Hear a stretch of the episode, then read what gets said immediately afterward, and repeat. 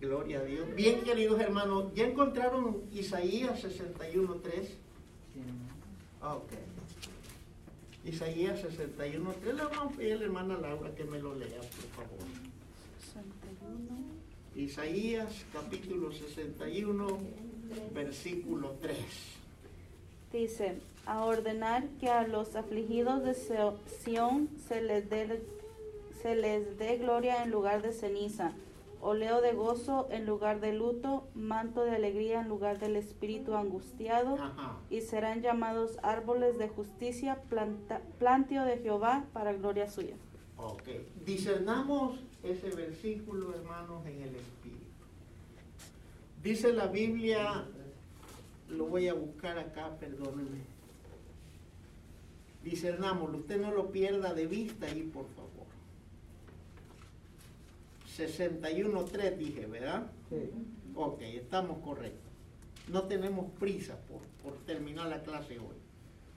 Dice, a ordenar que a los afligidos de Sión, escuche bien, dice, se les dé gloria en lugar de ceniza, óleo de gozo en lugar de luto, manto de alegría en lugar del espíritu angustiado, y serán llamados árboles de justicia, plantío de Jehová, para gloria suya. Pregunta número uno. ¿A quiénes se está refiriendo en esta porción el Espíritu Santo por medio del profeta Isaías? ¿A quiénes les está hablando? ¿Mm? Sí, Sión. Yo sé que muchos de ustedes saben lo que significa Sión. Yo lo he explicado desde el púlpito gran cantidad de veces. Entiendo que se nos olvida. ¿A quiénes estaba dirigiendo el Espíritu Santo a través del profeta Isaías en estos versos? ¿A quiénes? No tenga miedo en responder, hermano. Recuérdese que aquí estamos aprendiendo todo. Hasta yo me equivoco muchas veces. Me he equivocado un millar de veces. Se estaba refiriendo a los afligidos. Claro. Oiga bien lo que dice. A ordenar que a los afligidos. ¿Cuántas veces hemos estado en esa condición, afligidos? Ahora piense un segundo la razón o las motivaciones que nos han llevado a estar afligidos. No las diga, por favor, solo medite un segundito. O mejor dicho, piense en lo que ahorita a usted lo puede estar afligiendo. No lo diga, solo piense y medite. ¿Qué es la causa? ¿Qué es lo que motiva a que nuestra alma esté afligida? No me vayan a decir los esposos y vayan a volver a ver a la esposa, ¿verdad? Puede ser causa de aflicción o viceversa, ¿verdad? si usted ya identificó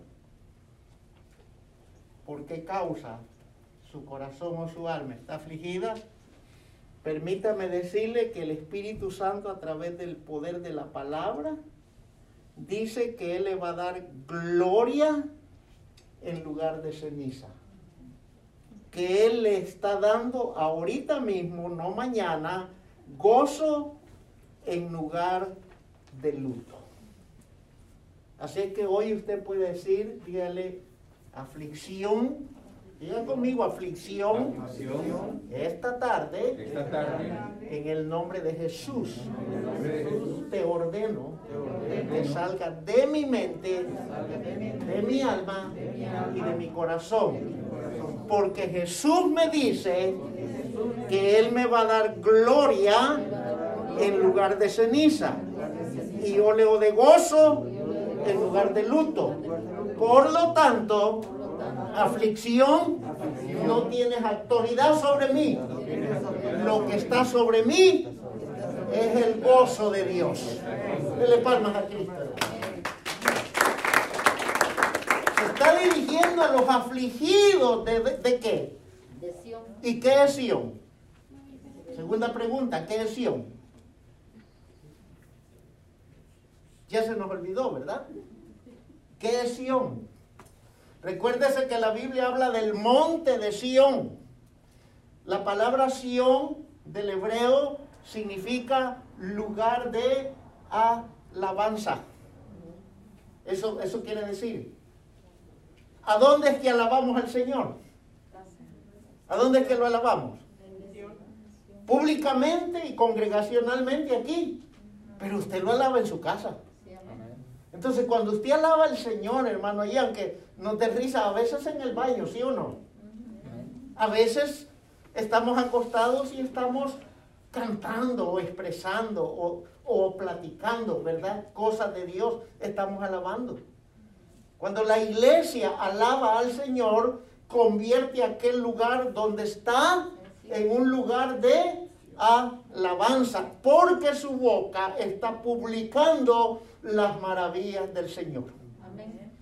No es cierto que a veces de repente comenzamos a tataratear algún canto que nos gusta, esos cantos que, con que nos identificamos más, y sin sentirlo terminamos llorando de gozo. Terminamos de alegría, de reconocer que la presencia de Dios está ahí en la intimidad de un dormitorio, de una sala, querido hermano, de un corredor y por qué no decirlo de una cocina o de, de un momento de una ducha. Y terminamos con gozo en nuestro corazón. Lo que trato de decirle, hermano, que cuando la iglesia se activa a través del Espíritu en alabar y adorar al Señor, cambia toda la atmósfera. Porque, oiga bien los términos, dice, a ordenar que a los afligidos de Sión, no a pedir, no a interceder, sino a ordenarle al espíritu inmundo que no perturbe la paz que Cristo nos dio. Porque la palabra dice, mi paso dejo, mi paso doy. Entonces, hermano, todas estas cosas están relacionadas y conectadas con el mundo espiritual. Y nosotros la iglesia tenemos que saber por qué nos vienen esos momentos de angustia, de, de aflicción. Y luego dice, óleo de gozo en lugar de luto, manto de alegría en lugar del espíritu. ¿Qué dice? Ahora, ¿qué espíritu menciona la Biblia allí? ¿Ah? De angustia, ¿verdad? Y de eso precisamente vamos a hablar. Hoy vamos a hablar, queridos hermanos, o iniciamos a hablar acerca del espíritu de angustia. Y ya lo leímos Isaías 61, 3. Me permite preguntarle, hermano Marcos, usted lo ha testificado, por eso me atrevo, ¿verdad? Cuando usted cayó enfermo, cuando usted estaba en esa cama, ¿qué es lo, el ambiente que usted respiró? ¿O el ambiente que su mente le decía que lo que, lo que podía venir?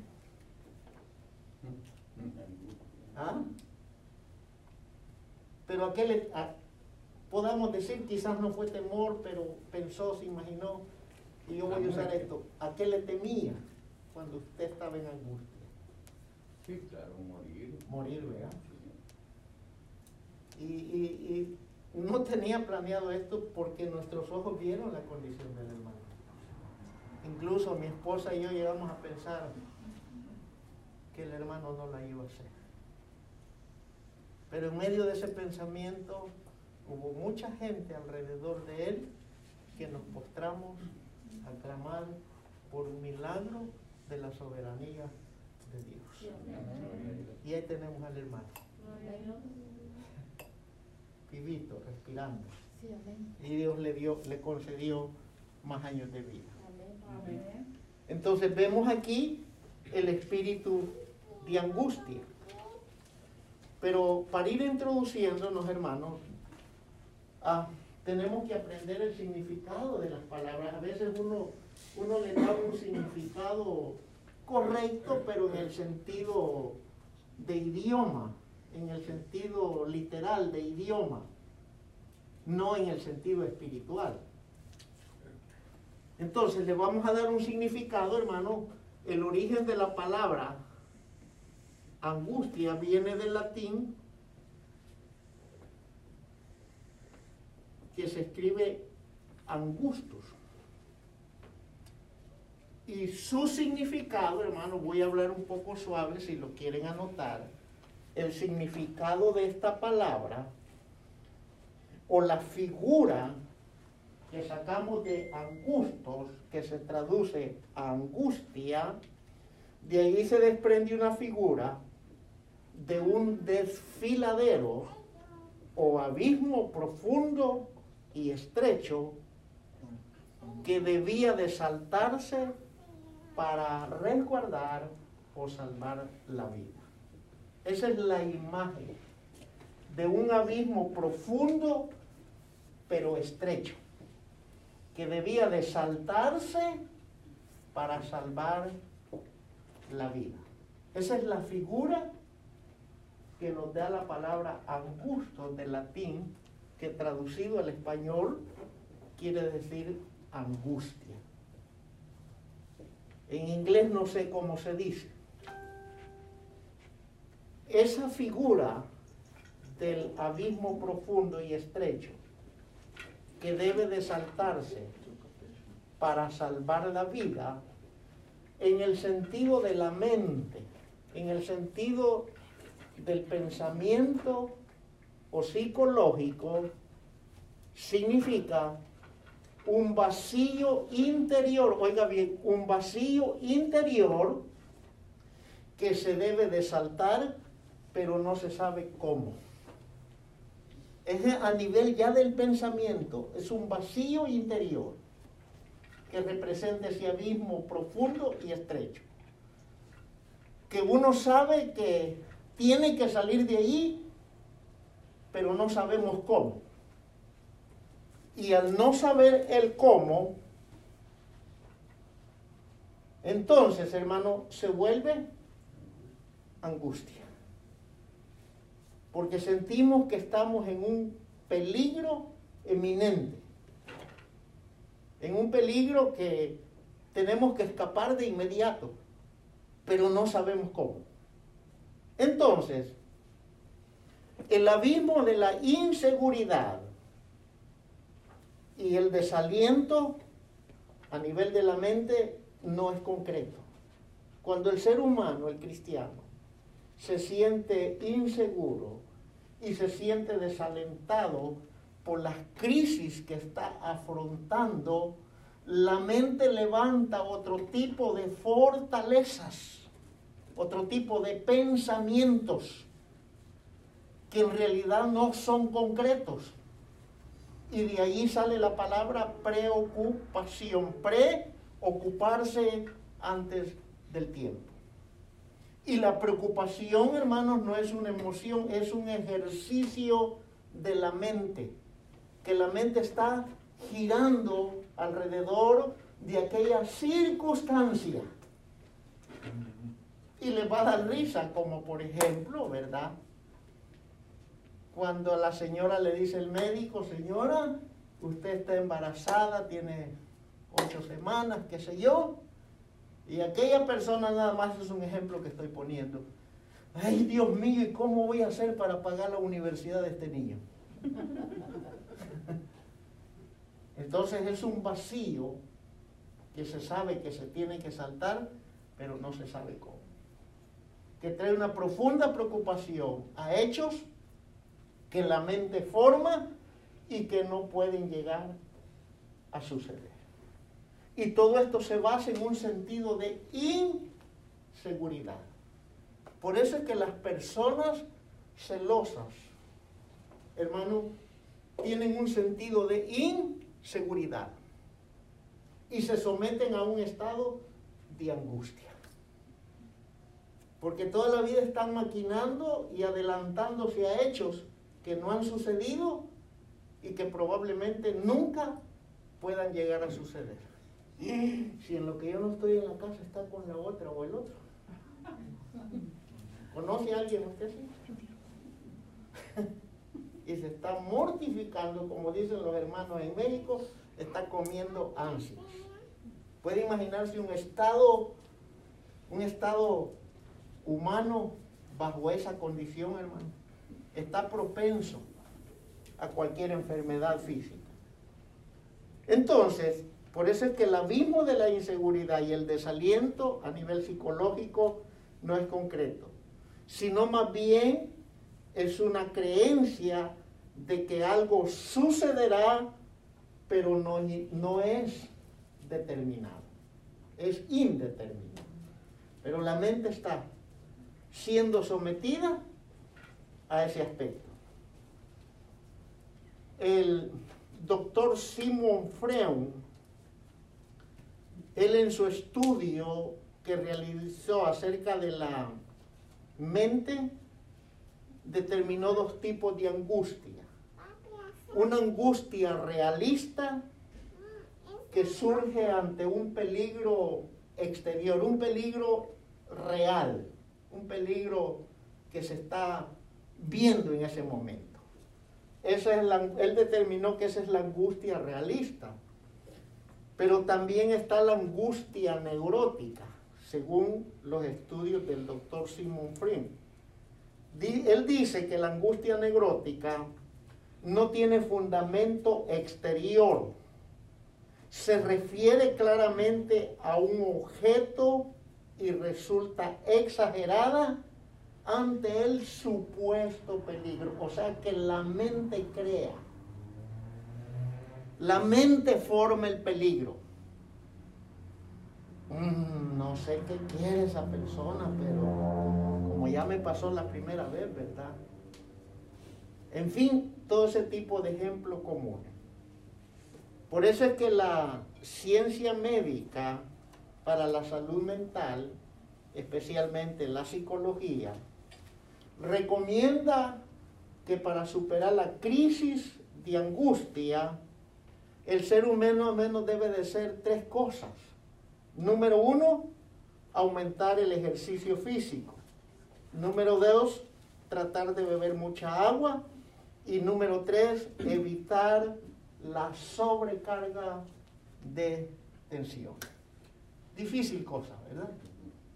Pero jamás imposible. Esto es lo que la ciencia médica dice. Pero hoy vamos a comenzar, queridos hermanos, a ver qué es lo que la ciencia del Espíritu Santo nos dice. Número uno. Número uno, querido hermano. Número uno. Vamos a ver el propósito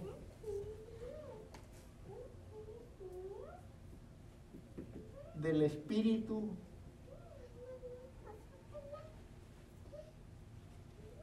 Inicialmente hablábamos de lo que la ciencia médica de salud mental dice al respecto de la angustia y las recomendaciones que da. Pero aquí lo vamos a ver desde el punto de vista espiritual. ¿Cuál es el, propósito? O sea, ¿qué es lo que motiva a esta fuerza inmunda de maldad a querer tener sometida la vida de alguien en total angustia? En primer lugar, hermano, uno de los propósitos de este espíritu es robar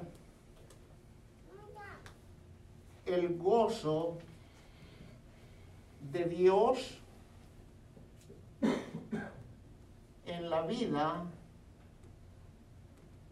del cristiano.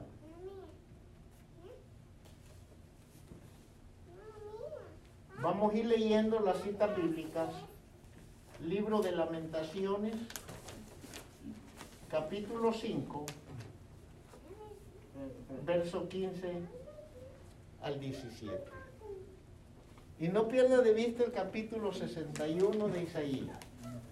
A ordenar, dice, a los afligidos de Sion, parafraseando, a ordenar a la iglesia que yo compré con mi sangre, que dejen de estar afligidos. Sí, capítulo 5, libro de lamentaciones, el profeta Jeremías, del verso 15 al 17. Cesó el gozo de nuestro corazón. Oiga, co- oi- oiga cómo, cómo comienza diciendo el salmista. Cesó el gozo de nuestro corazón. Ahora piense un segundito aquellos momentos que usted pudo haber vivido que le quitó el contentamiento, la alegría y en algunos casos hasta el deseo de vivir a la gente. ¿Qué le pudo haber quitado a usted el gozo en determinado momento? Solo piense, no mencione por esta causa, por aquello, no, solo piense. Dice, dice Jeremías, Cesó el gozo de nuestro cesó el corazón. gozo de nuestro corazón. Nuestra danza se cambió en Oiga, luto. nuestra danza Se cambió se en luto. en luto. Cayó la corona de nuestra cabeza. Oiga, Ay ahora de nosotros. ¿Por qué pecamos? ¿por qué pecamos? Hay ahora de nosotros, ¿por qué pecamos? Por esto fue, fue entristecido nuestro corazón. Hasta el, hasta el 17, Sí, ¿no? por esto se, enten- se entenebrecieron nuestros ojos. Ajá, Hasta ahí nomás. exactamente. Ahora, discernamos esos versos, por favor. Veamos qué enseñanza nos deja. No solamente los leamos y los escuchemos. Tratemos de sacarle el extracto, la vida a estos versos. Dice Lamentaciones, el capítulo Sí, 5, 15, del versículo ¿qué? 15, 15. 17. al 17.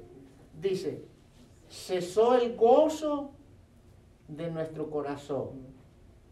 Nuestra danza se cambió en luto. Oiga bien, parece ser aquí que se está describiendo a una persona bipolar, ¿verdad? Piense bien. Aquí está saltando, está cantando, está gritando, está aplaudiendo. Pero horas más tarde dice que el gozo que tenía aquí, la danza que tenía aquí, dice que se cambió en qué? Oiga, el luto. El luto, hermanos, es la congoja del corazón. El luto es la angustia, es el dolor de haber eh, perdido, por decirlo así, a un ser con el cual tenemos mucho apego emocional. Entonces, el escritor, que es el profeta Jeremías, nos está describiendo aquí a una persona bipolar. De repente está, se sacó la lotería, ¿verdad? Y de repente como que le quitaron el premio. No, yo sé que nosotros no nos hemos sentido aquí. Nosotros puro gozo, ¿verdad? Pura danza, ¿verdad? recibamos o no recibamos cheque, pero le metemos fuego al, contentamiento. Ay, ay, ay. Nos estamos identificando, hermano. Que estamos aquí, que te reprendo, Satanás, que aquí estás con un ungido, una ungida, un hijo, una hija de Dios. Aquí estás con una generala de guerra espiritual, ¿verdad? Pero el siguiente día, ¿qué pasó con, con esas victorias? ¿Qué pasó con esos gritos? ¿Qué pasó con esas declaraciones de fe? A lo que queremos apuntar no es tanto en sí el estado emocional, sino la influencia que tiene la potestad demoníaca sobre, mire, sobre la mente, sobre los pensamientos. Ahora traiga esto a la realidad, hoy que se acercan las elecciones a nuestro país, ¿no es cierto que hay buena cantidad de personas, querido hermano, que ya están afligidas? ¿Y si este señor vuelve a caer otros cuatro años?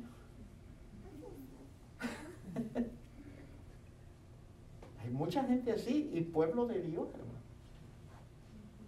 Y en lugar de bendecir a las autoridades que han sido puestas de Dios, las maldicen. Y no se están dando cuenta que estamos pasando de un plano espiritual a un plano demoníaco.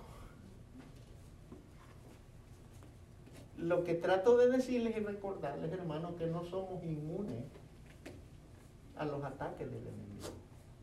Estamos propensos, estamos expuestos la reacción que vamos a tener va a depender de cómo nosotros estemos alimentándonos. Dice el apóstol Pablo, el que siembra para la carne, de la carne ¿qué? Recogerá corrupción. Pero el que siembra para el espíritu, del espíritu recogerá vida lo que el Espíritu Santo está tratando de adestrarnos, hermano, que Él nos ha dado autoridad y poder para manejar las circunstancias por muy adversas. Las personas y las cosas no lo son tanto. ¿Me explico? El enemigo puede usarla a ella para acusarme, o puede usarme a mí para acusarla a ella, viceversa. El enemigo, déjeme decirle, que Él es especialista en usar a los más cercanos a nosotros. ¿Sí está comprendiendo? Deme un ejemplo bíblico porque le estoy diciendo que Satanás es especialista en usar a los más cercanos a nosotros. Deme un ejemplo bíblico. ¿Ah? Judas.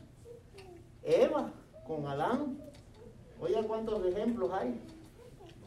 Acán del capítulo 6 de Josué, el perturbador de toda una nación. Caín. Caín, hermano de Abel. Mire cuántos ejemplos bíblicos recogemos. Él es especialista en usar a las personas más cercanas a nosotros. Sin darnos cuenta y sin intención, yo en un momento dado quizás he sido y puedo llegar a ser, Dios me libre de esas cosas y si lo he hecho, que Él me perdone, hermano de perjudicar toda una iglesia. Una esposa puede tener la habilidad y la capacidad sin darse cuenta y sin intención de perjudicar la vida de su esposo y de sus hijos y viceversa. Unos hijos, unos padres. están aquí, hermano. Los veo allá en, en la quinta dimensión. Afligidos los miro ya. No se preocupe, hermano. Esto es una enseñanza, ¿se está dando cuenta, hermano? Por eso es que uno tiene que estar, como dijo el chavo del 8, con las antenitas de vinil, detectando la presencia del enemigo. ¿Verdad? Detectando la presencia y estar preparado para presentar defensa. En el nombre de Jesús.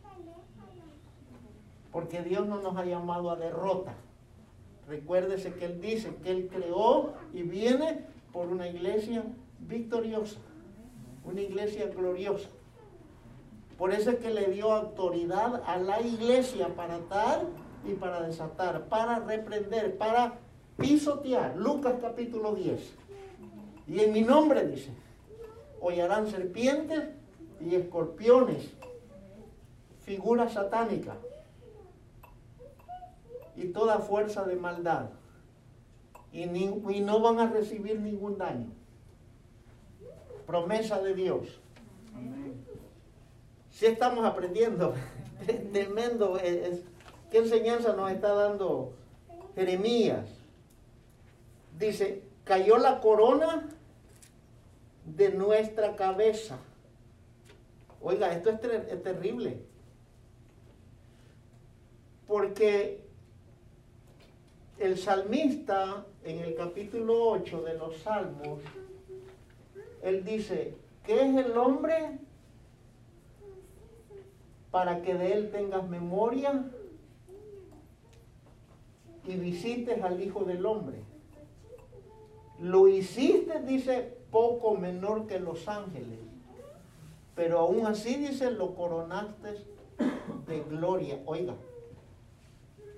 Y esto no tiene que ver si somos o no somos cristianos. Esto es general, hermano. Cuando una vida sale del vientre, trae la corona de gloria de Dios. De ahí para allá va a ser responsabilidad de esa vida rechazar o recibir a Cristo, pero viene coronado con la gloria de Dios. Porque dice la Biblia, y lo coronaste de gloria. Pero aquí Jeremías está diciendo, cayó la corona de nuestra. Oh.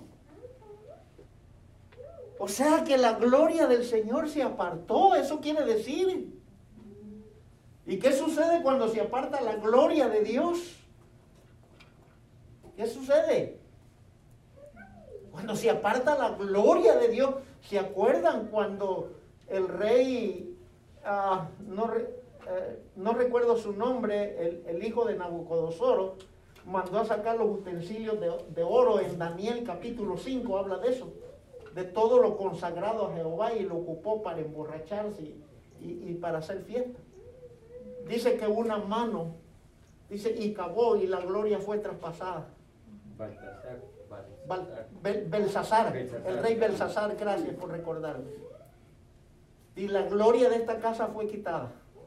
Y tu reino, hoy mismo le dijo, tu reino caerá en manos del medo, de, los medos y persas. Y esa noche Belsasar fue asesinado.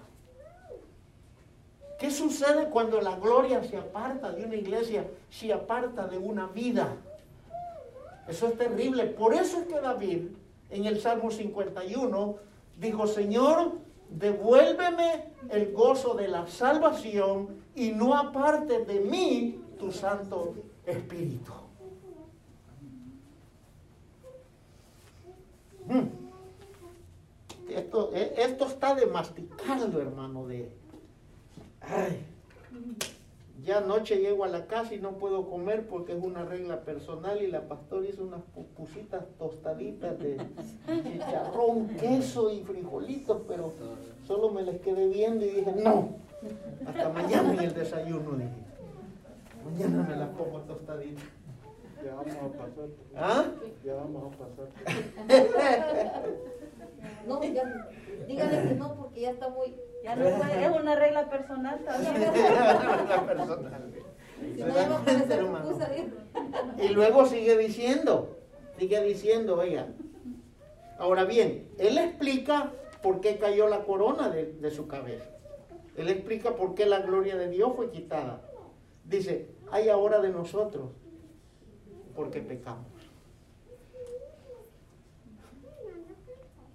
Por eso, queridos hermanos, mire, retomo lo que hablaba con el pastor de Carlos Montano. Me motiva ese hombre, como les explicaba, después de dejar su nación, dejar una iglesia bien establecida.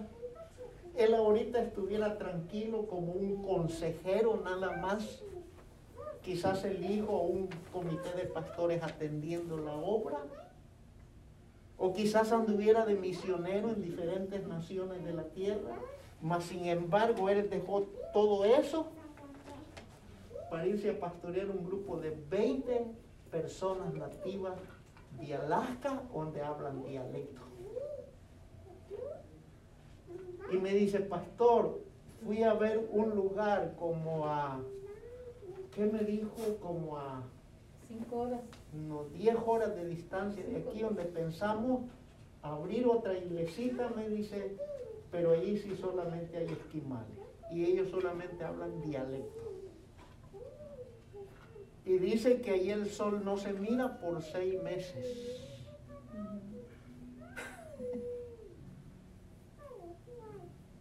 ¿Cuántos de nosotros, si Dios nos llamara a un lugar así, estaríamos dispuestos? No, y donde él está, dice que el sol, el sol sale a las 3 de la mañana y tienen que ponerle las cortinas bien oscuras porque a las 3 de la mañana está el sol como las 12 del día aquí. Y oiga lo que dice. Cuando se levantan ya está de noche otra vez. Oiga lo que dice el verso 17. Por esto fue entristecido nuestro corazón, por esto se entenebrecieron nuestros ojos. Y oiga el 18.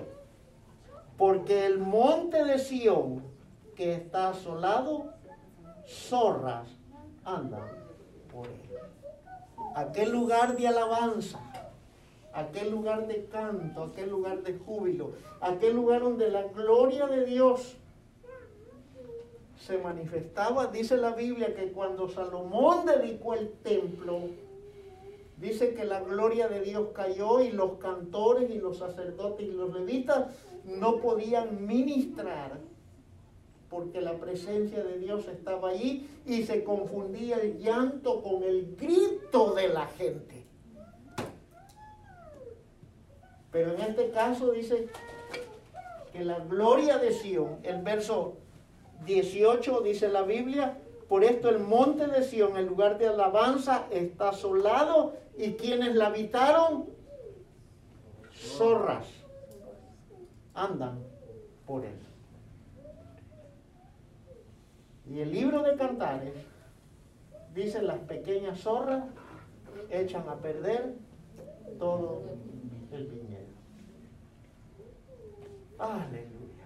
Un espíritu bastó para hacer estragos en toda una congregación. Y eso se llama el espíritu